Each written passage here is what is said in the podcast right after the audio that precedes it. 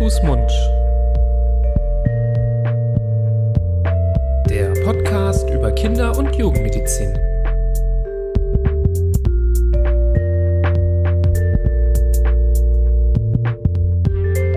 So, ihr Lieben, herzlich willkommen zu einer neuen Folge von Hand, Fuß, Mund, eurem Podcast zur Kinder- und Jugendmedizin mit mir, Nibras Nami, und dir, Florian Barbour. Hallo, lieber Florian. Hello, Nibras. Ich hoffe, dir geht es gut und du bist voller Vorfreude für ein weiteres spannendes Interview für die heutige Folge. So ist es. Bestens gelaunt, bestens gestimmt und wie du sagst, voller Vorfreude. Die ist ja die schönste Freude. Das angeblich. Ist, das ist tatsächlich so. Und ähm, ja, bei mir ist die Vorfreude auch groß. Wir haben heute wieder ein sehr interessantes und spannendes Thema.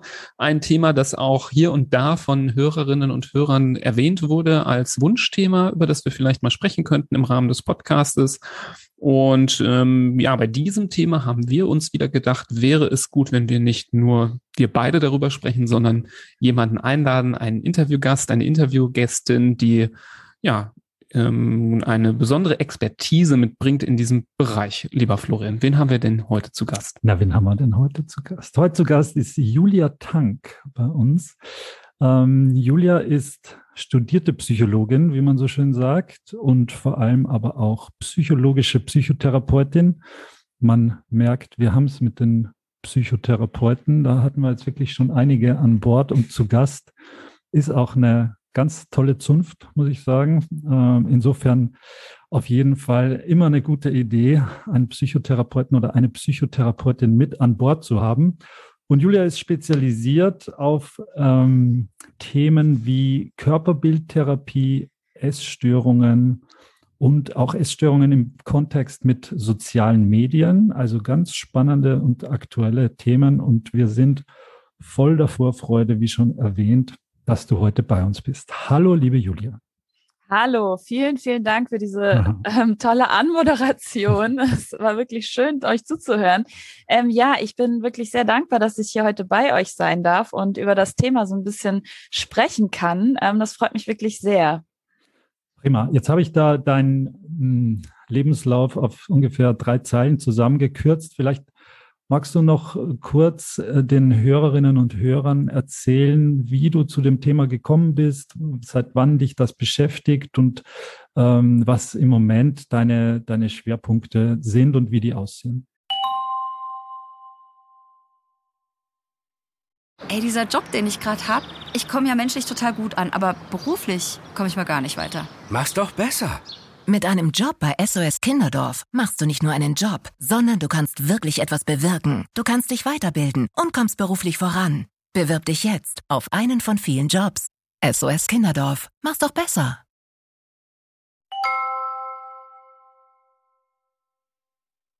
Mm, ja, sehr gerne.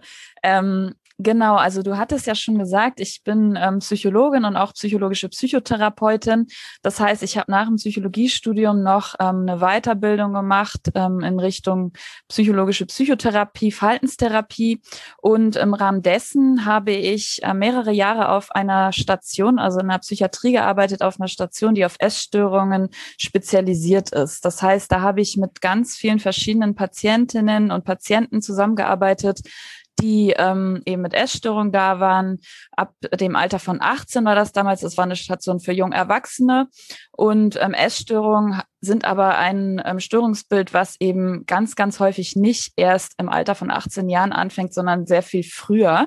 Und ähm, viele Patientinnen waren da, die auch berichtet haben, dass sie wirklich schon seit der Kindheit, seit der Jugend an Essstörungen leiden. Und deswegen war das Thema etwas, wo ich gesagt habe, okay, das ist ein wirklich ganz großer Themenbereich und ähm, vor allem auch vor dem Hintergrund der sozialen Medien und der Entwicklung aktuell. Also wir haben ja immer, wir verbringen immer mehr Zeit in den sozialen Medien, ähm, so Plattformen wie Instagram, TikTok, das hört man ja auch, dass auch immer jüngere Zielgruppen da angesprochen werden. Und ähm, da habe ich mich dann auch in das Forschungsthema so ein bisschen reingearbeitet und ähm, arbeite aktuell an der Universität Osnabrück und die ist auf die Erforschung von Essstörungen und Körperbildstörungen sowohl im Kindes- und Jugendalter als auch im Erwachsenenalter spezialisiert. Und ähm, da schreibe ich gerade meine Doktorarbeit, bin jetzt so gerade in den Endzügen, habe eine große Therapiestudie durchgeführt in zwei großen Kliniken in Hamburg, die eben auch auf Essstörungen und Körperbildstörungen spezialisiert sind, habe da mit verschiedensten Patientinnen zusammengearbeitet und glaube, dass ich da ähm, ja einiges auch an Wissen weitergeben kann. Vor allem, was mir besonders wichtig ist, dass ich das, was ich quasi auch in der Forschung herausfinde, dass das auch am Ende bei den Patientinnen und den Patienten ankommt und nicht nur ähm, quasi in der Forschungsbubble äh, bleibt oder ähm, in den, und, unter den Kolleginnen diskutiert wird, sondern dass das wirklich auch in der Praxis ankommt. Und deswegen habe ich jetzt vor einem Dreivierteljahr ungefähr einen Instagram-Account ins Leben gerufen, auf dem ich eben genau über diese Themen versuche aufzuklären, ähm, Forschungsergebnisse darzustellen, aber auch das Thema Social Media, den Einfluss auf das Körperbild, auf Essstörungen, wie das Ganze überhaupt miteinander zusammenhängt, was man da tun kann, das alles so ein bisschen aufzugreifen. Super, danke für die äh, Einführung auch so ein bisschen in deinen Werdegang, was nochmal ganz klar zeigt, dass du hier ähm, für das Thema echt ein guter Ansprechpartner bist und ähm, wir dich hier schon äh, beschleudern können mit unseren Fragen. Ähm, ja, gerne. ich äh, denke mal, vielleicht steigen wir direkt ein in das Thema. Und ähm, ich glaube, eine gute Einleitung wäre es, ähm, Essstörungen vielleicht nochmal zu definieren. Also was ist die Definition einer Essstörung und ähm, gerade weil wir von Kindern sprechen, ab welchem Alter können Essstörungen bei Kindern denn überhaupt auftreten? Du hast ja gerade gesagt, viel hat es auch mit Social Media zu tun. Das ähm, ist ja erst so ab einem gewissen Alter meistens äh, möglich, bei dem einen früher oder später. Gibt es auch, äh, gibt es das auch noch früher? Und gibt es vielleicht jetzt, um die Frage oder die mehreren Fragen in einer versteckt abzurunden, auch noch ähm, ja, Unterschiede zwischen Jungen und Mädchen? Mhm. Genau, da, da hast du schon ganz viele Themen angesprochen. Also erstmal zu dem ersten Teil. Was ist überhaupt eine Essstörung? Vielleicht erstmal dazu. Ähm, also wie der Name schon sagt, eine Essstörung zeigt sich im Essverhalten ähm, der Betroffenen. Das heißt, ähm, es gibt ganz unterschiedliche Ausprägungen. Also es gibt Menschen, die eben eher zu einem restriktiven Essverhalten neigen, also sehr wenig essen, sehr eingeschränkte ähm, Dinge zu sich nehmen. Aber es gibt auch eben genau das andere Extrem, sage ich mal, dass ähm, Betroffene eben von Essanfällen betroffen sind, wiederkehrende Essanfälle haben, teilweise mit kompensatorischem Verhalten reagieren. Das heißt, um ähm, die zu sich genommenen Kalorien wieder loszuwerden, dann zu selbstverletzenden Verhaltensweisen greifen. Ähm, das sind aber eben, da reden wir dann von den anorektischen oder von bulimischen Essstörungen, aber was vor allem eben auch im frühen Kindesalter auftreten kann, das sind dann eben typischerweise nicht diese, die man vielleicht auch kennt. So Anorexie, Bulimie ist, glaube ich, relativ bekannt, auch durch die äh, Medien und ähm, überhaupt so die Namen hat man vielleicht schon mal gehört. Ähm, es ist aber im frühen Kindesalter gibt es andere Auffälligkeiten, die sich da im Essverhalten zeigen können. Und ähm, das sind zum Beispiel, also um jetzt mal so ein paar typische Essstörungen zu nennen, die auch schon im frühen Kindesalter so ab sechs, sieben Jahren auch auftreten können. Ähm, das ist eine Störung, die häufig auftritt, die nennt sich Pika. Ähm, es kann auch im Erwachsenenalter auftreten, ist aber häufiger im Kindes- und Jugendalter. Und zwar zeigt sich das dadurch, dass die Kinder ähm, Dinge zu sich nehmen, die nicht nährende Substanzen enthalten, also wie zum Beispiel Waschmittel oder Erde oder Steine. Also ähm, es werden Dinge gegessen, die eben nicht essbar sind. Und das kann, wie man sich vorstellen kann, natürlich auch zu schweren medizinischen ähm, Komplikationen kommen, wenn das eben regelmäßig passiert. Und das ist eine ähm, Essstörung, die eben auch schon im frühen Kindesalter auftreten kann. Ähm, eine weitere Form oder eine andere Essstörung wäre die sogenannte Rumination. Und da ist es so, dass auch schon im Alter von fünf, sechs, sieben Jahren das auftreten kann. Und zwar, dass die Kinder Nahrungsmittel zu sich nehmen und die aber nicht runterschlucken, sondern ähm, das Ganze eben eher wiederkäuen oder wieder versuchen, das hochzuwürgen. Ähm, also die Nahrungsmittel werden nicht komplett, ähm, also ganz normal gegessen, sondern es wird eben wieder hochgewirkt. Und das ist auch eine Essstörung, die eben vor allem auch im frühen Kindesalter auftreten kann. Ähm, und man spricht dann von einer Essstörung, wenn das Ganze eine Mindestdauer von einem Monat hat. Ähm, um da nochmal Beispiele zu nennen. Und was auch noch häufig ähm, vorkommt, ist die sogenannte Binge-Eating-Störung. Also das ist, zeichnet sich dadurch aus, dass die Betroffenen oder die Kinder, ähm, auch in dem Fall es auch schon bei Kindern auftreten kann, wiederholte Essanfälle haben, bei denen eben relativ große Mengen gegessen werden und das Gefühl von Kontrollverlust auch erlebt wird während dieser Essanfälle. Das heißt, die Kinder haben das Gefühl, sie können nicht mehr mit dem Essen aufhören. Und ähm, diese Essstörung, die zeigt sich tatsächlich nicht nur im Kindesalter, sondern die kann dann auch im Erwachsenenalter weiterhin bestehen. Also die beiden anderen, die ich gerade genannt hatte, Pika und Rumination, sind eher typischerweise im frühen Kindesalter angesiedelt, während die Binge-Eating-Störung sich dann auch im Erwachsenenalter oder im jugendlichen Alter noch weiter fortsetzen kann. Das sind eben so drei typische Form von Essstörung, die wir auch schon bei Kindern finden können. Und was das Verhältnis angeht zwischen Jungs und Mädchen, ist es so, dass das im Kindesalter ähm, nach aktuellen Zahlen noch relativ ausgeglichen ist. Also da kann man gar nicht sagen, dass das eher Mädchen oder eher Jungs betrifft, sondern das kann sowohl als auch beide Geschlechter betreffen. Hm. Sehr spannend. Also man, man sieht, dass Essstörung einfach nicht gleich Essstörung ist und dass was, wie du es gesagt hast, viele Menschen haben wahrscheinlich, wenn sie an Essstörung denken, denken sie an Magersucht oder ähm, in, an den Formenkreis, aber diese Syndrome, die du genannt hast, die gerade im frühen Kindesalter auftreten, die sind ja auch ähm, sehr, sehr spannend. Und wir hatten vor einiger Zeit mal einen Patienten mit so einem Pika-Syndrom, also der mhm. Alles in sich rein gesteckt hat, nur, nur nicht das, was zum Essen da war. Mhm. Ähm, und da ist dann eben auch aufgefallen mit, mit einer Art von Blutarmut, von einer Eisenmangelanämie, wo ich dann auch die, die ketzerische Frage aufgeworfen habe, stopft er sich alles rein, weil er die Eisenmangelanämie ausgleichen will oder weil er merkt, dass er mangelernährt ist und deswegen mhm. Da äh, diese Sachen zu sich nimmt? Oder ist es umgekehrt, was eigentlich naheliegender wäre, dass die Mangelernährung aufgrund dieses Pika-Syndroms auftritt. Das lässt sich wahrscheinlich im, nur im Einzelnen dann für den jeweiligen Patienten irgendwie erörtern. Aber es sind, äh, ich glaube, das, das verbindet ja sowohl die Rumination als auch das Pika-Syndrom, dass es in vielen Fällen auch zu einer Mangelernährung einfach führt, während das Binge-Eating ja eher zu einer Fehlernährung, aber wahrscheinlich dann zu einem Übergewicht und zu einer Adip Adipositas führt, oder? Genau, genau. Das ist auf jeden Fall ähm, so. Also, dass auch dann bei Pika oder bei der Rumination ist auch häufig so ist durch die Mangelernährung, dass man auch ähm, tatsächlich zu Nahrungsergänzungsmitteln greift, ähm, also in der Therapie teilweise, mhm. einfach weil so ein starker Mangel dann da ist. Und bei der Binge-Eating-Störung oder bei der Binge-Eating-Disorder, ähm, da gibt es eben auch noch eine andere Form, wenn nicht diese typischen Essanfälle, die dann wirklich wiederholt auftreten müssen, mindestens einmal pro Woche und das über drei Monate, damit man wirklich von einer Binge-Eating-Störung spricht, ähm, findet man bei Kindern häufig das sogenannte Loss of Control Eating ähm, Verhalten. Also so ein Gefühl von Kontrollverlust beim Essen. Also dass die Kinder eben gar nicht mehr so richtig kontrollieren können, was sie eigentlich essen. Das sind dann eben nicht diese typischen Essanfälle, die dann in dieser Regelmäßigkeit auftreten, aber wirklich eher so ein Kontrollverlust beim Essen. Und das betrifft tatsächlich, ähm, habe ich nochmal nachgeschlagen, 15 bis 37 Prozent aller Kinder kennen oder haben eben Anzeichen von wow. diesem Loss of Control Eating. Also wirklich eine sehr, sehr hohe Zahl tatsächlich. Mhm. Wahnsinn.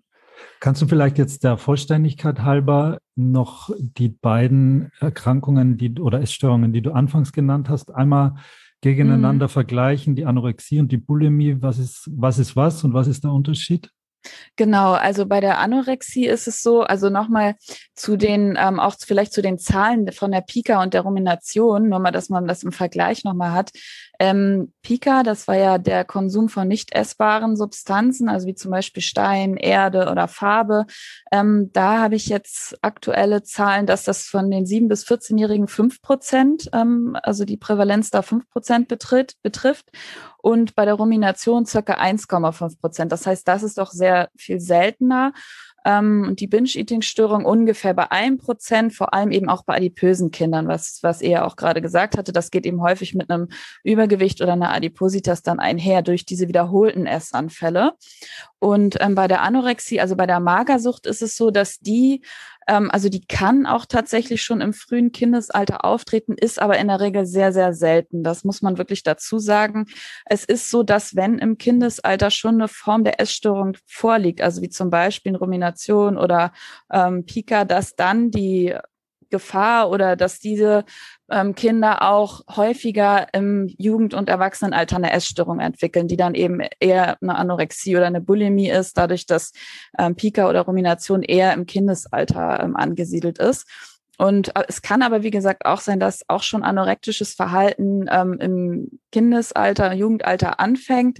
Ähm, da haben wir eine Lebenszeitprävalenz ähm, von 0,3 bis 1 Prozent. Das heißt, es ist sehr, also im Vergleich zu den anderen Essstörungen, die wir gerade besprochen hatten, eine sehr geringe Auftretenswahrscheinlichkeit. Ähm, was auch nochmal wichtig ist, dass ähm, wir häufig in der Gesellschaft so ein verzerrtes Bild davon haben, was eine Essstörung ist und wie eine Essstörung aussieht vom also Phänotyp, also was man so von außen sehen kann. Das ist mir nochmal ganz wichtig zu sagen, dass ähm, da auch die aktuellen Zahlen sagen, dass weniger als sechs Prozent aller Essstörungen sind tatsächlich mit einem Untergewicht assoziiert. Das heißt, ähm, Essstörung sehen wir den Betroffenen nicht an. Das ist so ein sehr verzerrtes, stereotypes Bild, was man häufig noch hat, dass ähm, eine Essstörung eben jemand sehr untergewichtig sein muss, damit man sagt, ach, der hat bestimmt eine Essstörung oder die hat eine Essstörung. Das ist eben bei den wenigsten der Fall tatsächlich.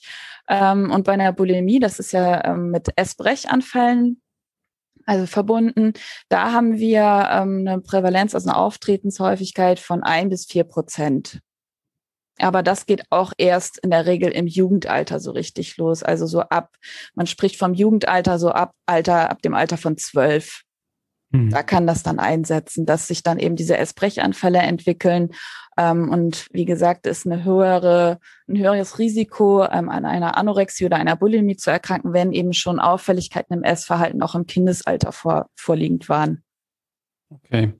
Ähm, um jetzt mal so ein bisschen das mehr aus der Sicht der Eltern zu beleuchten. Also wenn ich jetzt ein Kind habe und ähm, da vielleicht so mir Sorgen mache, dass vielleicht eine Essstörung vorliegen könnte, was wären denn zum Beispiel Anzeichen, an denen ich ähm, gewisse Essstörungen so langsam auch erkennen könnte? Klar, wenn jetzt das Kind äh, Kreide isst oder andere ungenießbare Sachen, dann kann das ja schon deutlich in Richtung dieses Pika-Syndroms ähm, hindeuten. Aber wenn wir jetzt von, eher von diesem Binge-Eating sprechen oder eher den restriktiven Essstörungen, was können da bei Kindern so erste Zeichen sein? Weil die Kinder platzen ja nicht äh, mit äh, ihrem Verhalten quasi äh, ins Haus, sondern man kann das vielleicht so langsam erkennen, wie auch sowas äh, sich entwickelt. Das ist, denke ich, was, was viele Eltern interessiert. Was können mhm. so erste Anzeichen sein bei Kindern? Mhm. Das ist eine ganz, ganz wichtige Frage, weil das auch häufig etwas ist, was ähm, ich dann auch gefragt werde von Eltern. Ähm, was, woran hätte ich das erkennen können oder was sind so erste Anzeichen? Ähm, also so Frühwarnzeichen sind in der Regel häufig sowas wie Diäten. Also wenn ich feststelle, dass mein Kind ähm, ja anfängt, die Essensmengen einzuschränken beispielsweise oder ähm, anfängt, was auch bei, jung, bei jungen Erwachsenen oder bei ähm, Jugendlichen ganz häufig der Fall ist, dass auch das Trinken eingestellt wird, aufgrund der Tatsache, dass die Jugendlichen oder die Kinder versuchen, ähm, dadurch auch Kalorien oder Gewicht oder ne, überhaupt Menge einzusparen. Ähm, das ist etwas, was auch sehr typischerweise im Jugendalter dann eintritt. Also weniger zu trinken, Diätvorschriften, die die, ähm, die, die Jugendlichen sich selber machen, sowas wie zum Beispiel nach 18 Uhr nichts mehr zu essen oder auch die Einteilung der Lebensmittel nach erlaubten und unerlaubten Nahrungsmitteln. Das ist auch ein ganz häufiger, ein ganz häufiges Frühwarnzeichen, wenn ich feststelle, ähm, dass mein Kind eben bestimmte Dinge sich nicht mehr erlaubt zu essen oder ne, also dass dann so eine verbotene Lebensmittel gibt. Ähm, auch das sind Anzeichen dafür, dass da eben ein ungesundes Essverhalten sich möglicherweise einstellt. Und was man auch ähm, ganz, ganz häufig hat, ist, dass eben auch schon versucht wird, zum Beispiel über Sport, ähm, ne, also zum Beispiel Kalorien wieder loszuwerden, die dann nach der Mahlzeit oder während der Mahlzeit zu sich genommen wurden. Also sowas ist ganz häufig der Fall. Und man muss nochmal wichtig auch dazu sagen, dass nicht jede Diät natürlich automatisch in eine Essstörung mündet, sondern das sind alles Risikofaktoren, von denen wir wissen, dass sie eben bei Menschen, die eine Essstörung haben, im Vorfeld häufig stattgefunden haben. Also eine extreme Beschäftigung auch mit dem Thema Kalorien, mit dem Körper und auch, was ganz häufig ein ähm, Risiko oder was ein großer Risikofaktor auch ist, ist die ausgeprägte körperliche Unzufriedenheit. Also wenn ich, wenn mein Kind häufig davon berichtet, dass es sich unwohl fühlt mit dem Körper, ähm, bestimmte Körperteile eventuell abstoßend findet, nicht ähm, schön findet, da was verändern möchte. Das ist auch ein ganz, ganz zentraler Risikofaktor, eine, also eben so eine ausgeprägte körperliche Unzufriedenheit, die dann eben wiederum darin münden kann, dass Diäten ähm, umgesetzt werden, Sport im Anschluss an die Mahlzeiten, um eben Kalorien wieder loszuwerden, auch eben das Trinken eingestellt wird, wie ich gerade gesagt hatte, und da eben einfach eine sehr, sehr starke Beschäftigung mit dem Thema Gewicht, mit dem Thema Körper, mit dem Thema Aussehen stattfindet. Wahrscheinlich ist es, je, je jünger das Kind ist, desto eher muss man da von einer Essstörung ausgehen, oder? Weil das, was du jetzt erzählt hast, klar, das ist bei, jetzt bei Jugendlichen oder jungen Erwachsenen, ja, wie du sagst, nicht jede Diät ist gleich eine Essstörung. Aber wenn wir hier von Neunjährigen, Zehnjährigen sprechen, die vielleicht sagen, ah, mein Papa ist aber so dick und nee, ich esse jetzt äh, das Eis nicht, weil dann wäre ich dick oder so, dann ist das ja, dann ist der Weg schon fast geebnet in die in die Essstörung. Genau, genau. Das, das sind auf jeden Fall Anzeichen, wo man dann auch als Eltern hellhörig werden sollte, wenn in so einem frühen Alter eben diese Themen schon so eine große Bedeutung für das Kind haben. Also das ist ganz wichtig, sich da ähm, das bewusst zu machen. Und was ich auch nochmal wichtig finde für Eltern zu wissen, weil ich das auch häufig gefragt werde, was kann ich denn tun, wenn ich das merke, dass mein Kind da irgendwie ähm, sehr ja, streng oder sehr restriktiv ist oder sich sehr doll unter Druck setzt. Ähm, was Eltern auch häufig beachten sollten, ist, dass Kinder natürlich auch irgendwo die Eltern als Modell haben. Das heißt, sich selbst dahingehend auch nochmal zu hinterfragen, wie gehe ich eigentlich mit mir um, mit meinem Körper um? Wie, ähm, ja, wie wichtig ist mir eigentlich mein Aussehen? Inwieweit schränke ich vielleicht auch mein Essverhalten ein? Mache regelmäßige Diäten, um ne, ein bestimmtes Gewicht zu halten beispielsweise. Das sind alles so Dinge, die ne, ich, die ich auch von vielen Patientinnen mitgeteilt kriege, dass die eben schon von zu Hause kein ja, natürliches Verhältnis zum Essen irgendwie gelernt haben. Also es gab keine regelmäßigen Mahlzeiten beispielsweise. Ähm, das ist immer ganz wichtig, ne? dass, dass Eltern darauf achten, regelmäßige Mahlzeiten mit den Kindern auch zu haben, anzubieten, ausgewogene Ernährung, ähm, keine Verbote, was Lebensmittel angeht. Natürlich sollten Kinder jetzt auch nicht jeden Tag irgendwie Pizza und Schokolade essen, aber dass das eben nicht als etwas total Verbotenes ähm, dargestellt wird, weil das eben unbewusst im Kind auch dann sowas auslöst, wie das ist nicht erlaubt. Und wenn ich das esse, bin ich nicht gut genug. Eine Essstörung hat immer was mit dem Selbstwertgefühl zu tun.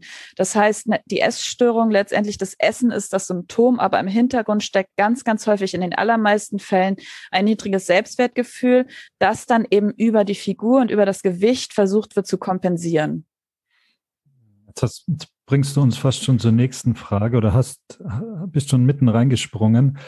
Ähm, das elterliche Vorbild, ähm, dass man ja gar nicht zu klein reden darf wahrscheinlich, weil es sind gerade tägliche, alltägliche Wortmeldungen, die's, die über Essen oder über Lebensmittel getroffen werden, die einem vielleicht als Elternteil jetzt gar nicht irgendwie pathologisch vorkommen oder wo man sich denkt, ja, ich habe jetzt nur gesagt, ich Jetzt habe ich schon wieder Schokolade gegessen und äh, muss jetzt wieder laufen gehen, weil sonst werde ich dick davon. Genau, das oder kind sowas, ich habe gesündigt. Aber, ja. Genau, ja, absolut, absolut. Dieses negative, die negative Behaftung von gewissen Lebensmitteln, vielleicht sogar vom Essen generell und diese, diese Kultur, die, die daraus gemacht wird. Das, was du gesagt hast, dieses regelmäßige Essen, natürlich ganz wichtig. Da fällt es mir wie äh, Schuppen von den Augen, dass die Kinder aktuell zum Beispiel in der, in der Pandemie eine ungl einer unglaublichen Situation ausgesetzt sind. Heutzutage, wenn ich meine Kinder angucke, die in die Grundschule gehen, mhm. die sind bis drei Uhr, vier Uhr in der Grundschule und kriegen kein warmes Essen mehr. Die mhm. kriegen irgendein abgepacktes Lunchpaket äh, eingeschweißt in, in Plastikfolie, irgendein Sandwich, das ihnen eh nicht schmeckt und kommen nach Hause mit einem Hunger und, und ausge, ausgedürrt. Das ist, das ist katastrophal, muss ich sagen. Ich bin, ja. ich kann es kaum erwarten, wenn das jetzt wieder gelockert wird, weil es ist, für einen jungen, wachsenden Körper, der das, das Hauptding, was der braucht, ist Energie. Genau. Und das wird ihm unzureichend zur Verfügung gestellt. Genau, und das eben ganz wichtig regelmäßig, ne, dass der Körper eben regelmäßig auch Energiezufuhr bekommt. Und das ist tatsächlich etwas, was wir auch in der Therapie von Essstörungen mit PatientInnen als allererstes machen, dass sie lernen, regelmäßig den Körper mit Energie zu versorgen. Weil genau das, was du gerade beschrieben hast, ist eigentlich so ein Klassiker, ein Einstieg in einen Essanfall. Essanfälle entstehen häufig dadurch, dass ich eine längere Zeit wenig esse und dadurch natürlich Heißhunger entsteht. Ne? Das kennt man vielleicht selber auch, wenn man irgendwie es nicht schafft zu essen, dass dann oder hungrig ah. einkaufen geht, mhm. so ein typisches Beispiel, ne? dass man dann irgendwie schon alles in Wagen schmeißt, ähm, mhm. weil, weil, weil man so einen Heißhunger entwickelt. Und das kann man sich selber ja auch, finde ich, gut vorstellen, dass dadurch natürlich Essanfälle oder auch so ein unregelmäßiges ne, Essen einfach häufiger vorkommen, wenn ich nicht feste Mahlzeiten habe und dann lange ähm, Hungerphasen dazwischen habe. Und das begünstigt natürlich total so eine Essstörung wie zum Beispiel eine Bulimie oder eine Binge-Eating-Störung, ähm, die eben genau daraus diesen Teufelskreis aus lange Zeit eben eher restriktive Phasen und irgendwann kann das nicht mehr aufrechterhalten werden und dann kommt es eben zum Essanfall. Und deswegen ist es total wichtig, eben regelmäßig zu essen, ähm, sowohl als Prävention, dass gar nicht erst sowas entsteht, als auch, wenn schon eine Essstörung da ist, das wieder zu erlernen, regelmäßige Mahlzeiten einzuhalten. Ja, ja, ich finde es super spannend, dass wir das fast können wir, glaube ich, nicht komplett aufmachen, was äh, zum Beispiel die Schulernährung für eine Rolle bei der Entstehung von Essstörungen auch äh, spielt. Also ich kann mich noch an meine Schulzeit erinnern, da hatten wir einen Kiosk äh, auf dem Pausenhof, wo es wirklich die ungesündesten Sachen gibt. Ich sage das jetzt mal ungesund, weil wir jetzt, sagen wir mal, hier unter Erwachsenen sind. Wir hatten ja gesagt, so dieses Framing ist vielleicht vor Kindern gar nicht mal so gut, weil die sollen ja eigentlich lernen, alles ist vielleicht in Ordnung, in Maßen und nicht dies ist ungesund und das darfst du nicht. Mhm. Aber aus meiner Sicht äh, nenne ich das jetzt mal ungesund, also diverseste Schokoriegel, irgendwelche Absolut. fettigen genau. Baguettes mit viel Mayonnaise drauf und da waren dann ja. natürlich ganz viele Kinder und äh, ich eingeschlossen, die gerne mal das, was von zu Hause mitgegeben wurde, links liegen lassen haben und mhm. sich dort eingedeckt haben aus dem Taschengeld mit irgendwelchen Snacks und Chips und ähm, Schokoriegeln mhm. und ähm, das wurde dann irgendwann auch äh, dann nochmal abgeschafft und dann gab es dann äh, irgendwie einen Pizzawagen, der nur zehn Meter vor der Schule geparkt hat und über den Zaun Sachen verkauft. Also so ganz Oder ein Eismann, der dann in der Pause ja, genau, ist. Ne? genau. Und dann war man da irgendwie in der Oberstufe und fuhr mit dem Auto in der Freistunde zu, zu irgendwelchen Fastfood-Läden. Also gibt so viele Sachen.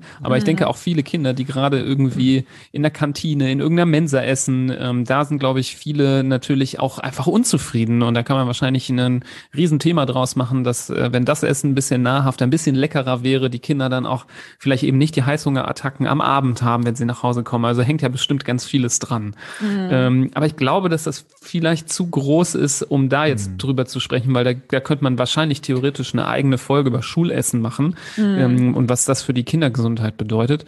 Ich wollte noch mal den Bogen schlagen äh, in Richtung der Ursachen, die dazu führen. Also wir hatten gerade schon die erste Ursache so ein bisschen definiert, also diese Symbolrolle ähm, oder Vorbildrolle der Eltern, mhm. die ja, wo Kinder sich ja auch vieles abgucken und wenn Eltern da sehr restriktiv mit sich sind, dann kann sich aufs Kind übertragen oder umgekehrt, wenn die Eltern zu Hause äh, dann den Essanfall ausbricht und alles äh, auf den Teller kommt und auf den Tisch, dann äh, gucken sich die Kinder das auch ab. Mhm. Ähm, aber du hast ja auch gesagt, du bist da ähm, spezialisiert in dem Bereich und hast dich da viel mit beschäftigt, ähm, was äh, soziale Medien bedeuten mhm. können in der Entstehung. Vielleicht können wir da nochmal drauf eingehen, ähm, eben wieso sind solche Plattformen wie Instagram, wie TikTok ähm, gefährlich und ähm, ja, können eine Essstörung begünstigen. Mhm. Ja, genau. Das ist auch noch ein ganz, ganz wichtiger Faktor, den ich ähm, auch total zentral, also laut Forschungsergebnissen, aber auch meine persönliche Erfahrung mit Patientinnen, ähm, dass durch dieses extrem in unserer Kultur vorherrschende Schlankheitsideal, was wir nicht nur in den sozialen Medien sehen, sondern auf diversen, auch traditionellen Medien. Man muss nur den Fernseher anschalten oder ins Kino gehen. Ähm, schlanke Menschen sind, also schlanke Frauen jetzt in Bezug auf Frauen, sind einfach überrepräsentiert. Und wenn wir uns mal so selber überlegen in Filmen, ähm, wenn da jemand mit Übergewicht dargestellt wurde, dann ist das oftmals irgendwie so eine Rolle von, über die wird gelacht oder das ist irgendwie so eine besondere Rolle, ähm, die dann diese Person in dem Film hat. Und durch diese ja, verzerrte Darstellung von verschiedenen Körperformen in, in den Medien, also wir kriegen eben das Schlankheitsideal pro prozentual viel, viel häufiger gezeigt als eben ähm, Körper, die eben von dieser Norm abweichen, obwohl das gar nicht repräsentativ ist für die Gesamtbevölkerung. Also wir wissen ja, dass in der Bevölkerung es diverse Körperformen gibt, sowohl schlank als auch normalgewichtig als auch übergewichtig. Also da gibt es ja gar nicht, dass die meisten eben schlank sind. Ähm, und durch diese Überrepräsentation in den Medien, die wir eben immer und immer wieder kriegen, verinnerlichen wir automatisch dieses Ideal als so muss ich aussehen, damit ich irgendwie gut bin.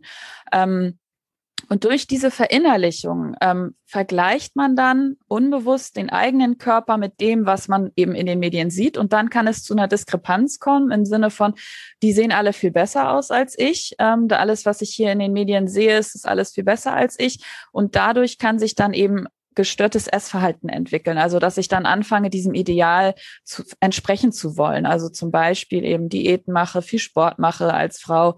Aber auch bei Männern. Wir wollen ja auch noch mal auf die Männer zu sprechen kommen. Die ähm, haben natürlich auch im Ideal einen ähm, Druck, in dem sie ausgesetzt sind. Da geht es nicht so sehr in die Richtung Schlankheit, sondern eher in die Richtung Muskulosität ähm, dass wir da auch sehen, dass sich da das männliche Ideal deutlich in die Richtung Muskulosität verschoben hat. Also das sieht man zum Beispiel auch, was ich ganz schön finde, wenn man sich so alte James Bond Filme anschaut und James Bond Filme von ähm, aktuelle äh, Filme anschaut, dass sich da allein auch an dem Darsteller ähm, dieses der Muskel Muskelanteil wesentlich stark vergrößert hat. Und ähm, das sehen wir tatsächlich eben auch nicht nur bei James Bond, sondern in verschiedenen Actionfilmen, wo männliche ähm, Helden dann dargestellt sind, dass die im Vergleich heute zu noch vor 20, 30 Jahren einen wesentlich höheren Muskelanteil haben. Und das heißt, Männer haben eher so einen Druck in die Richtung Muskulositätsideal. Da kann sich dann eben auch eine ähm, Essstörung entwickeln bei Männern, die dann, ähm, die nennt sich dann Muskeldysmorphe Störung. Das heißt, das ist ähnlich wie bei einer Anorexie,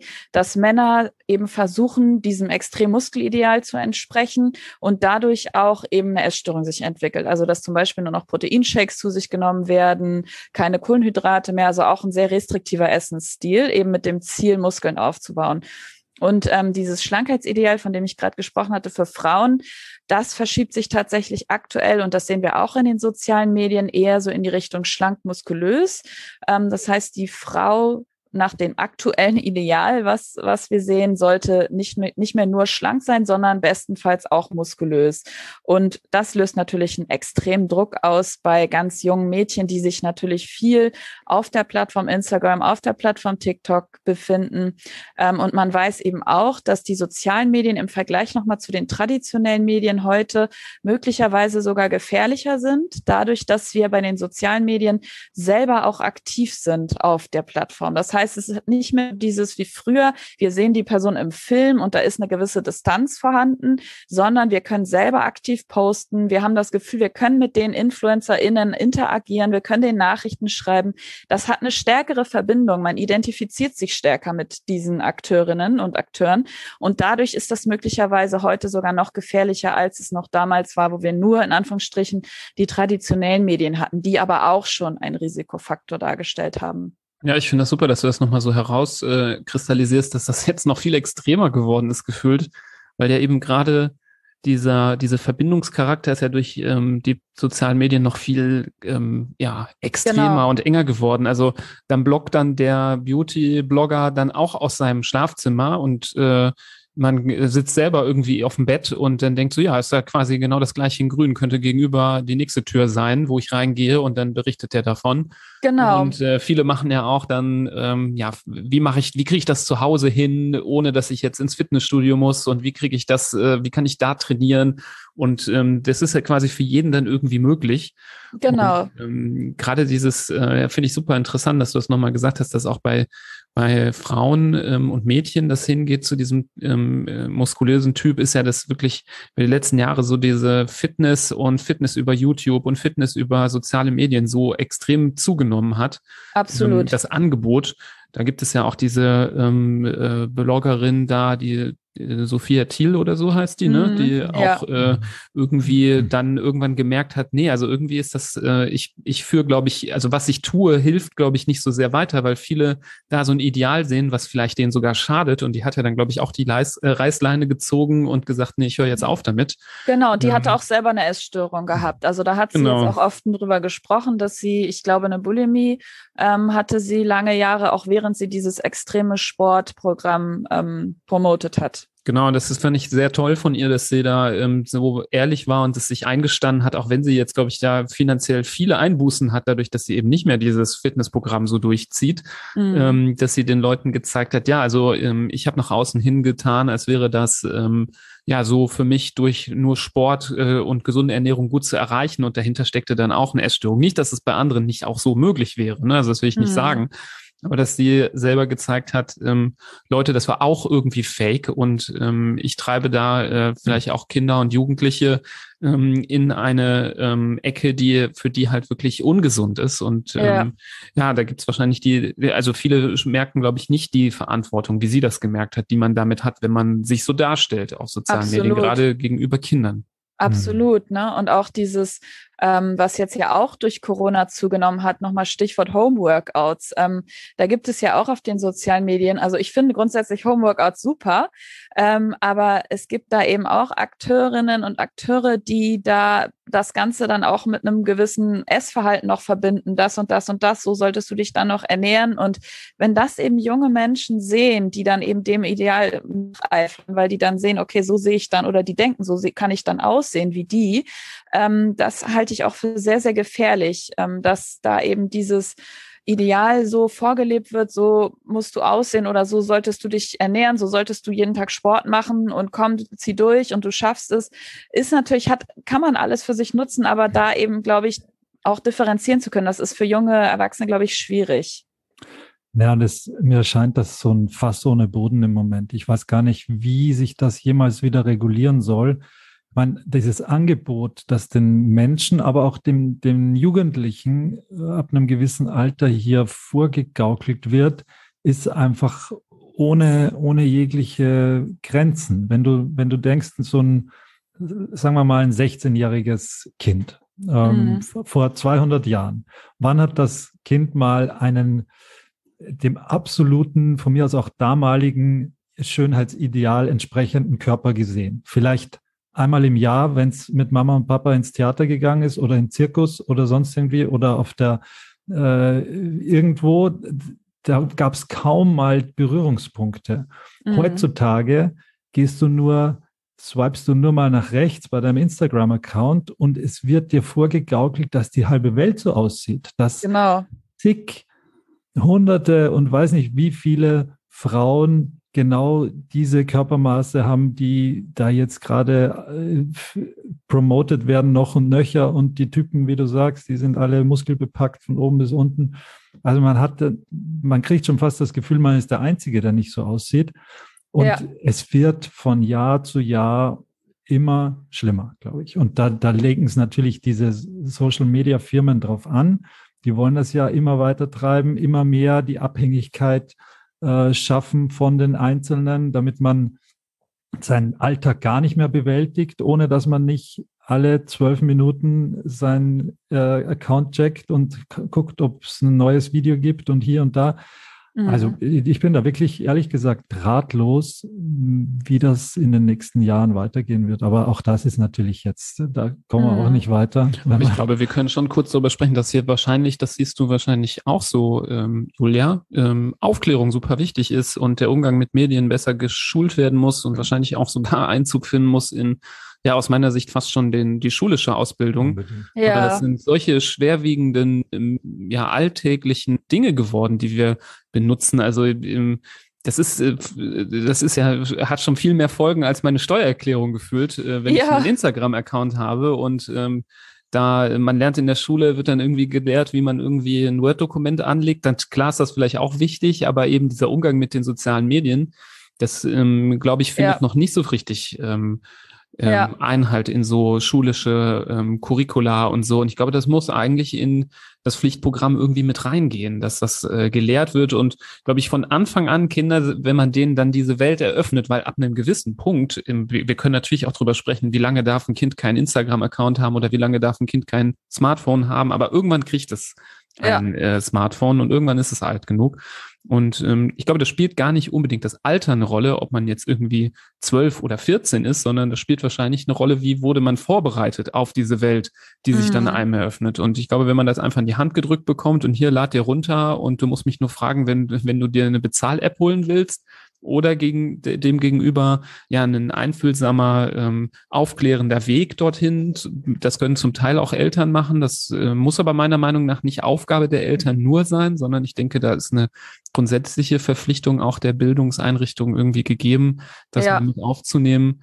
Ähm, ja, wie findest du das? Ähm, oder hast du noch andere Ideen, wie man das in Ja, ich, ganz, ganz wichtig. Also ich habe auch letztens darüber auch auf meinem Instagram-Account ähm, was dargestellt und zwar nochmal zum Thema Prävention, ähm, wo wir da auch ansetzen können. Und das ist nämlich ganz, also passt zu dem, was du gerade gesagt hast, dass man in einer Studie auch herausgefunden hat und eine Meta-Analyse war das, glaube ich, sogar, ähm, welche Form der Prävention erfolgreich ist. Und da hat sich eben gezeigt, dass dadurch, dass wir die sogenannte Hochrisikogruppe in dem Alter zwischen 15 und 19 Jahren haben bei jungen Mädchen, ähm, das ist ja genau die, die Zeit, wo die auch in der Schule sind und dass da Prävention ansetzen sollte. Und innerhalb dieser Präventionsprogramme wurde eben auch geschaut, welche Faktoren sollten da mit drin sein. Und ein ganz zentraler Faktor war die sogenannte kognitive Dissonanz. Und zwar haben die da mit den ähm, Jugendlichen besprochen und auch aufgeklärt darüber, dass das, was wir in den Medien sehen, also diese Ideale, die uns da immer wieder angezeigt werden, dass das nicht dem Ideal oder nicht dem realistischen Körper entspricht. Und diese Dissonanz, also diese, dieser Widerspruch, der da aufgezeigt wurde, das war ganz zentral dafür, dass die Prävention dann auch erfolgreich war. Also es gab noch andere Aspekte, die wichtig waren, wie zum Beispiel auch das Thema Körperakzeptanz. Das hatten wir ja am Anfang auch schon besprochen, dass häufig eben eine starke körperliche Unzufriedenheit dazu führt, dass Kinder und Jugendliche dann anfangen, restriktives Essverhalten zu zeigen oder Extremsport zu machen oder oder. Ähm, deswegen zum Beispiel das Thema Körperakzeptanz ist auch noch ein wichtiger Punkt gewesen oder eben auch regelmäßiges Essen und darüber aufklären überhaupt, was eine Essstörung ist, also auch eine Psychoedukation Kommunikation zu machen, erstmal zu erklären, was Essstörungen sind, wie sich das entwickeln kann. Aber ganz zentral haben die Autoren nochmal herausgestellt, ist das Thema kognitive Dissonanz herstellen in Bezug auf das Ideal, was uns immer in den Medien ähm, immer wieder vorgespielt wird. Und was ich auch nochmal dazu ergänzen wollte, ähm, nochmal zu dem Thema Social Media, was ja auch noch hinzukommt, ist, dass wir da nicht nur diese unrealistischen Körper sehen, sondern das ist jetzt ja auch noch ein ganz, ganz aktuelles Thema, dass da auch noch Filter benutzt werden, die den Körper dazu oder das Gesicht ähm, verfremden, kann man ja schon fast sagen. Ne? Also, dass da wirklich dann die Person gar nicht mehr so aussieht, wie sie eigentlich aussieht. Und das sehen Kinder und Jugendliche. Und da gibt es auch Studien zu, die eben belegen, dass dadurch eben immer jüngere Mädchen in der Regel Schönheitskorrekturen wahrnehmen wollen. Also wie zum Beispiel die Lippen aufspritzen lassen, nach Vorbildern von Social Media. Also wirklich dann auch da Schritte unternehmen, um diesen Vorbildern oder um so auszusehen wie die Akteurinnen auf Social Media. Und das halte ich persönlich auch noch für ein ganz, ganz großes Thema, ähm, worüber wir aufklären sollten, frühzeitig. Mhm, auf jeden Fall. Ja, man merkt, das Thema hat äh, ganz, ganz viele Facetten, äh, angefangen vom Elternhaus, jetzt wir bei den sozialen Medien, bei den Filtern. Also es ist wirklich, es wird viel drauf angelegt, hat man fast den Eindruck, äh, dass auch Essstörungen zustande kommen. Ich glaube, das ist durchaus im im Portfolio so mancher Firmen mit dabei, diese Beeinflussung und diese Manipulation. Mhm. Was, was ist denn jetzt der nächste Schritt? Angenommen, ich bin jetzt, ähm, ich habe irgendwie den Eindruck, mein Kind entwickelt hier sowas wie eine Essstörung oder ich sehe ein Verhalten, wo ich jetzt anhand zum Beispiel auch dieser Episode hier mir denke, hm, das ist aber jetzt das haben die drei da im Podcast erwähnt, äh, das könnte irgendwie auf dem Weg zu einer Essstörung gelangen. Mhm. Ähm, vielleicht auch in relativ jungen Jahren. Also sprechen wir mal von durchaus vom Grundschüler oder von vom 10- bis 12-Jährigen. Mhm. Was, wie, wie kommt man denn weiter? Wie, wie gelangt man denn da jetzt, wie kommt man denn wieder raus vielleicht? Oder wie kann man seinem Kind helfen, da wieder ähm, irgendwie normales, normalen Bezug, normales Verhältnis zum, zum Essen zu erlangen? Kann man das alleine machen? Muss ich mir, muss ich mir Hilfe suchen? Mhm. Also, was ich diesbezüglich immer ganz wichtig finde, ist, dass es ähm, natürlich erstmal da nicht so eine pauschale Antwort gibt, sondern dass ich da immer schauen würde, wie ausgeprägt ist das bei meinem Kind. Und wenn ich den Eindruck habe, das geht wirklich schon in eine sehr, sehr ähm, extreme Richtung, dann würde ich mir auf alle Fälle professionelle ähm, Hilfe suchen. Also es gibt Kinder- und JugendpsychotherapeutInnen, die da wirklich auch ähm, unterstützen können. Ähm, und weil es ganz wichtig ist, je früher man eben anfängt und das Problem erkennt, desto besser auch die Prognose. Also wenn eine Essstörung erstmal chronisch und chronifiziert ist, dann ist es in der Regel schwieriger da ähm, oder es dauert länger, sagen wir so, es dauert länger, da wieder eben ne, Heilung zu erreichen oder auch davon wegzukommen. Das heißt, je früher, desto besser ist erstmal ganz wichtig. Und ähm, was ich auch noch wichtig finde für Eltern zu wissen, also wenn das jetzt noch nicht in so eine ganz ausgeprägte Richtung geht, dass ich das Gefühl habe, ich komme da gar nicht mehr irgendwie an mein Kind ran, dass ähm, man sich bewusst macht, dass eine Essstörung oder das Essverhalten ähm, das Symptom ist der Erkrankung und die Ursache in der Regel eben ein tiefer sitzendes Problem ist. Und das kann oftmals sowas sein wie niedriges Selbstwertgefühl. Und da ist es dann eben wichtig, dass ich meinem Kind das Gefühl gebe, dass es gut so ist, wie es ist. Ähm, und dass es eben nicht sich verändern muss, dass es nicht irgendwelchen Idealen entsprechen muss, sondern dass es gut so ist, wie es ist und darauf meine eigene Ausdrucksweise achten, weil wir auch selber so sozialisiert sind, dass wir automatisch ähm, übergewichtige Körper zum Beispiel negativer bewerten als ähm, schlanke Körper. Das ist gar nichts, was, was ich jetzt, was wir irgendwie sagen können, okay, das haben nur die einen oder nur die anderen oder das ist, also habe ich jetzt irgendwie was Falsches, ähm, eine falsche Ansicht, sondern so sind wir alle letztendlich sozialisiert. Das heißt, da auch auf meine eigene Ausdrucksweise ein bisschen zu achten, dass ich zum Beispiel auch keine Kommentare über ähm, Körper ablasse, die vielleicht nicht dem Ideal mhm. entsprechen. Sowas wie, oh, die ist aber mutig, das anzuziehen oder oh, das solltest du aber lieber nicht tragen. Ähm, das sind alles so indirekte Zeichen von, so ist der Körper nicht gut und so muss er aussehen. Also die Essstörung ist oftmals mit einem niedrigen Selbstwertgefühl verbunden und das Kind oder die Jugendliche versucht darüber eben einen, ja, den Selbstwert zu stabilisieren. Und was auch noch ein wichtiger Faktor ist, also wirklich dem Kind klar zu machen, dein Körper ist gut so wie er ist. Du musst nicht irgendeinem Ideal entsprechen und auch eben das Thema Bodyshaming ist mir nochmal ganz wichtig, also wirklich ähm, den Körper des Kindes gar nicht zu beurteilen und gar nicht zu bewerten. Also nicht zu sagen, oh, du, das ist aber ähm, zu dick oder du solltest das und das so äh, lieber das anziehen, weil das macht dich schlanker. Also ne, solche Kommentare ähm, können sehr, sehr verletzend sein. Und ähm, Bodyshaming ist etwas, und das ist auch ähm, was viele Patientinnen berichten, die wirklich auch eine Essstörung haben, dass auch Kommentare, die vermeintlich gut gemeint sind von denjenigen, die sie machen, also zum Beispiel sowas wie toll, du hast abgenommen oder toll, du hast zugenommen, kann auch gut gemeint sein bei jemandem, der vielleicht sehr untergewichtig war und dann zugenommen hat. Das ist für die Betroffenen sehr verletzend. Ähm, auch wenn ich das vielleicht gut meine, kann ich da bei demjenigen, dem ich das sage, ganz, ganz unterschiedliche Dinge auslösen. Also wenn ich zum Beispiel sowas sage wie toll, du hast abgenommen, verstärke ich im Prinzip immer weiter dieses Schlankheitsideal. Ne? Also du musst dünn sein, dann bist du besser, dann siehst du besser aus, dann bist du mehr wert. Also wirklich die Kommentare auch, also nicht nur auf mein Kind bezogen, sondern auch generell, mich dahingehend mal selbst zu reflektieren, wo ich eigentlich den Körper von anderen in irgendeiner Art und Weise kommentiere als gut oder als schlecht oder als ähm, so ist besser als so da wirklich mal versuchen, selber bei sich anzusetzen, weil das eben dieses Thema Bodyshaming wirklich etwas ist, was mir alle Patienten oder die meisten sagen, das passiert am allerhäufigsten innerhalb der Familie. Mhm. Ja, ich finde es gut, dass du nochmal äh, ja, hervorhebst, wie wichtig das ist, ähm, erstmal gar nicht das Problem beim Kind zu suchen, sondern vielleicht mal sich selber zu reflektieren, das eigene Umfeld zu reflektieren, zu schauen, ob man da nicht was verbessern kann glaube eben genau das, was du gesagt hast, diese frühen ähm, Kategorisierungen, Schubladen, die man, äh, ich glaube, da kann sich hier fast jeder, der zuhört, auch an die Nase fassen, dass er schon Absolut. mal sowas gesagt hat. Ich mich also, auch. Also deswegen ja. sage ich das auch. Ich will mich da gar nicht ausnehmen. Das ist so, also in unserer Kultur, die, ne, ich sage auch immer, es ist eine Diätkultur, in der wir leben. Also Gewichtsabnahme wird in unserer Kultur positiv verstärkt.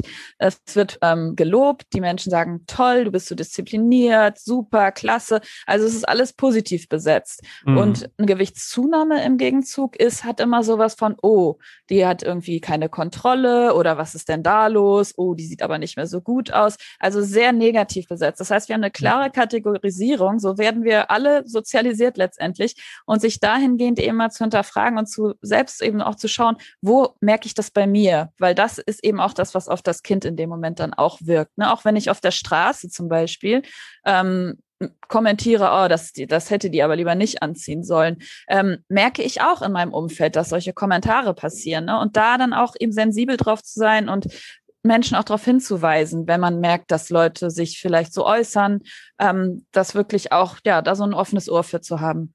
Ja, das finde ich ist echt eine gute Key Message, die mhm, hier vermittelt wird total. an die Hörerinnen und Hörer, dass sie da vermehrt aufpassen sollten ähm, mit dem, was wir so lapidar manchmal so in den Raum werfen ähm, an Aussagen, dass es da die Möglichkeit gibt, äh, frühzeitig falsche Ideen, falsche ja, ähm, Wel äh, Wertevorstellungen und Weltanschauungen beim Kind irgendwie zu schaffen ähm, die dann für das Kind selber gefährlich sein können. Ich wollte aber auch noch ergänzen, dass natürlich ähm, aus unserer Sicht das auch wichtig ist, dass man mit einem Kind, wo man solche Sachen vielleicht, vielleicht feststellt, dann doch auch den Gang zum Kinderarzt mal wagt und ähm, da nochmal schaut. Ich meine, es gibt natürlich auch selten mal äh, Situationen, wo ja ein gewisser äh, Antrieb, eine Antriebslosigkeit, die, wo, wo wenig gegessen wird oder umgekehrt viel gegessen wird, ja auch manchmal medizinische Gründe haben kann. Also gerade wenn mhm. wir an kleinere Kinder denken, wenn da Appetitlosigkeit im Raume steht, ähm, kombiniert vor allem mit ein paar anderen Symptomen, dann kann das für, für, für viele verschiedene Sachen auch mal ein Indiz sein. Und ähm, das ist dann vielleicht auch schwierig, dann selber zu Hause zu interpretieren. Das ist gut, wenn jemand von außen das Kind neutral betrachtet und ähm, untersucht und ähm, da mhm. so ein paar mhm. Fragen abarbeitet hier und da, ich will das jetzt nicht pauschal sagen, dass alle Kinder das brauchen, aber hier und da kann vielleicht auch nochmal eine Blutuntersuchung Sinn machen. Also ist nicht selten dann doch nochmal ähm, ja, der Klassiker, wo viele Eltern natürlich von alleine immer nachfragen, sind so Schilddrüsensituationen. Also hat mein Kind vielleicht eine Schilddrüsenunterfunktion, ist deswegen mhm. irgendwie kräftiger oder umgekehrt. Mhm. Das ist eine Überfunktion. Aber es gibt so Sachen und ähm, dann gehört es auch mal Fall. abgeklärt ab einem gewissen Zeitpunkt. Aber ja. ähm, gerade dann, wenn es so auch sehr Richtung Verhalten geht und gewisse Verhaltensmuster entstehen, dann hast du recht, dann ähm, kann auch eine Ernährungsberatung hilfreich sein oder auch ein Psychologe. Das gibt's ähm, gibt's verschiedene verschiedene ähm, ja, äh, Anlaufstellen, äh, worin mhm. man sich wenden kann. Aber grundsätzlich glaube ich, der Kinderarzt oder die Kinderärztin immer ein ganz guter äh, Dreh- und Angelpunkt, von wo aus man dann ähm, den Weg geht. Nicht alle oder Fall. das werden wahrscheinlich viele jetzt sich bestätigt fühlen, wenn ich das sage. Ich glaube, nicht alle nehmen sich dem auch immer so an. Also ich will, glaube ich, jetzt nicht, kann jetzt, glaube ich, nicht so einen Mantel der des Lobes über alle Kinderärzte und Kinderärztinnen drüberlegen. Ich glaube, viele könnten sich mit den Thematiken noch mehr auseinandersetzen und ähm, da sich auch noch mal ein bisschen ja wahrscheinlich äh, schärfen, was, was noch so an Adressen zu, zur Verfügung stehen, wo man Patienten auch äh, hinschicken kann, wenn es ein Problem gibt. Aber da gibt es umgekehrt bestimmt auch ganz viele, die ähm, da richtig, richtig tolle Arbeit leisten.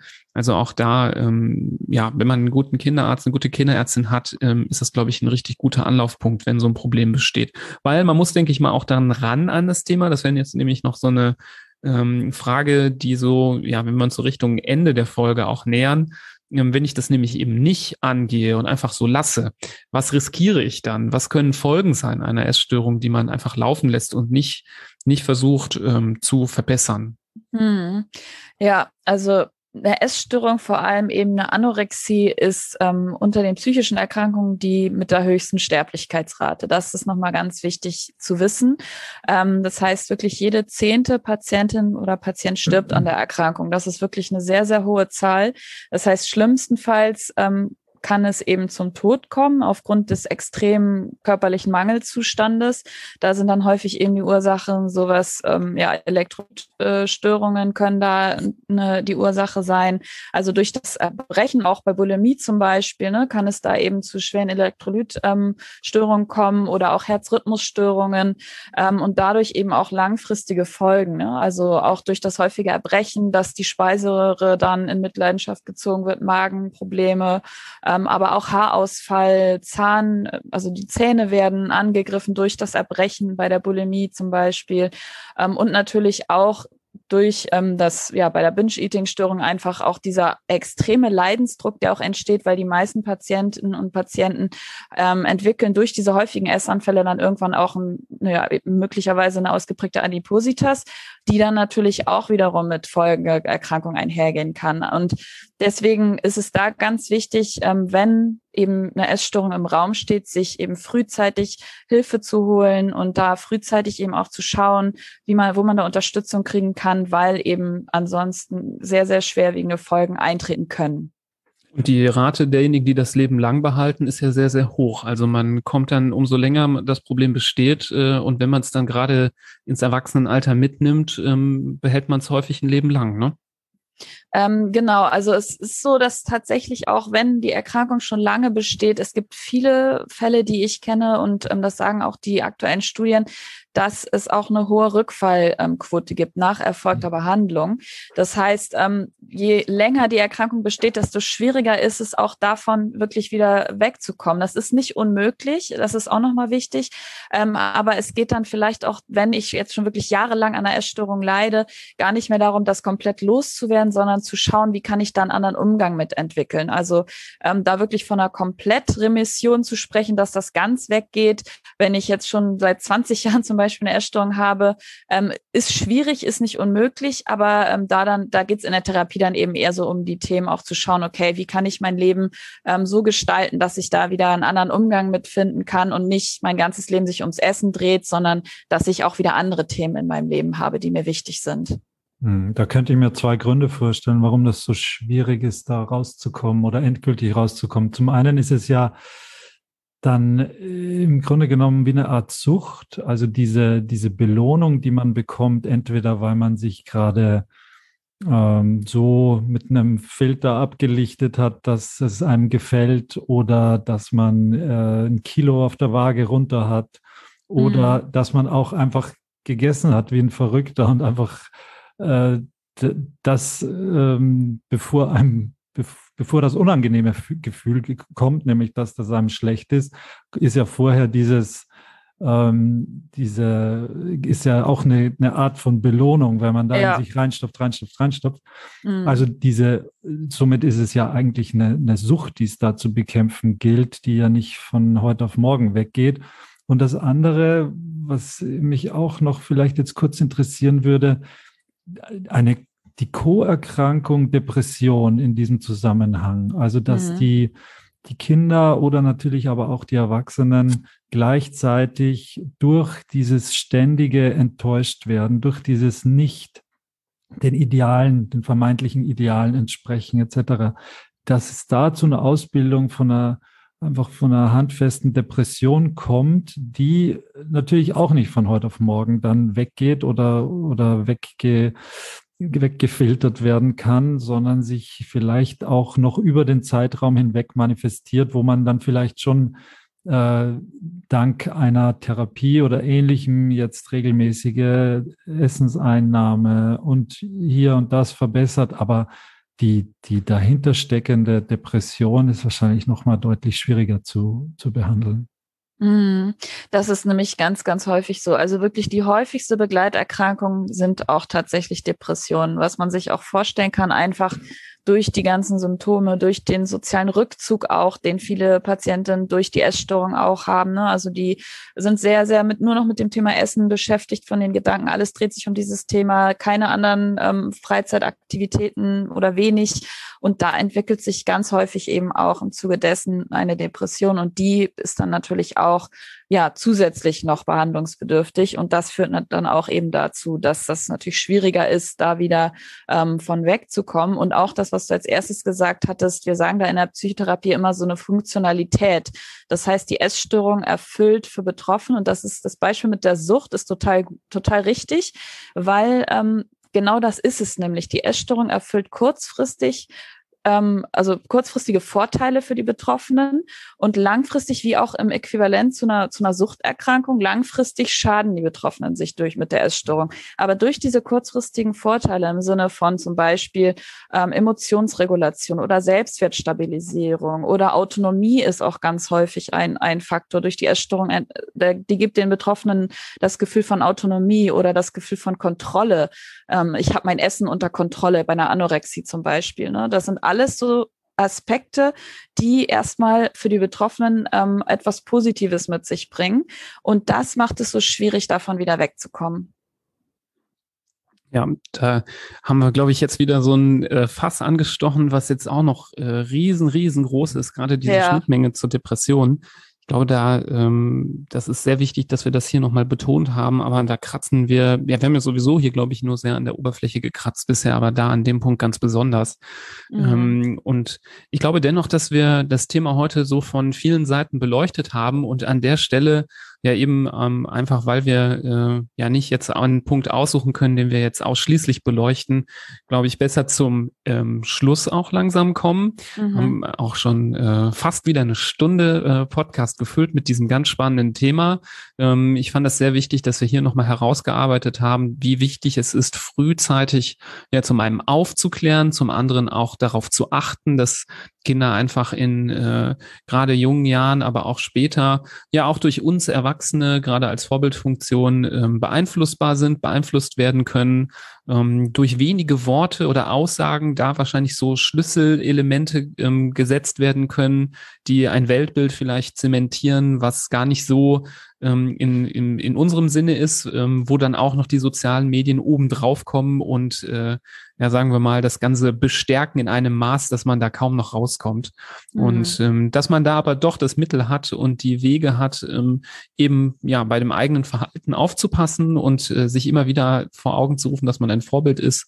Und gerade auch, ähm, ja, wenn es dann an die große weite Welt der Medien und des Internets geht, Kinder gerade in dem hin, äh, in der Hinsicht auch schult oder versucht, ähm, ja, ein bisschen mit Vorsicht heranzuführen und von Anfang an klar zu machen, ja, hier, du, du darfst jetzt rein ins Internet, du darfst jetzt rein in die Medien, aber pass auf, nicht alles, was du da siehst, ist die Realität. Äh, umgekehrt, vieles ist genauso wie in einem Fantasiefilm, ähm, aber manchmal schwieriger zu unterscheiden.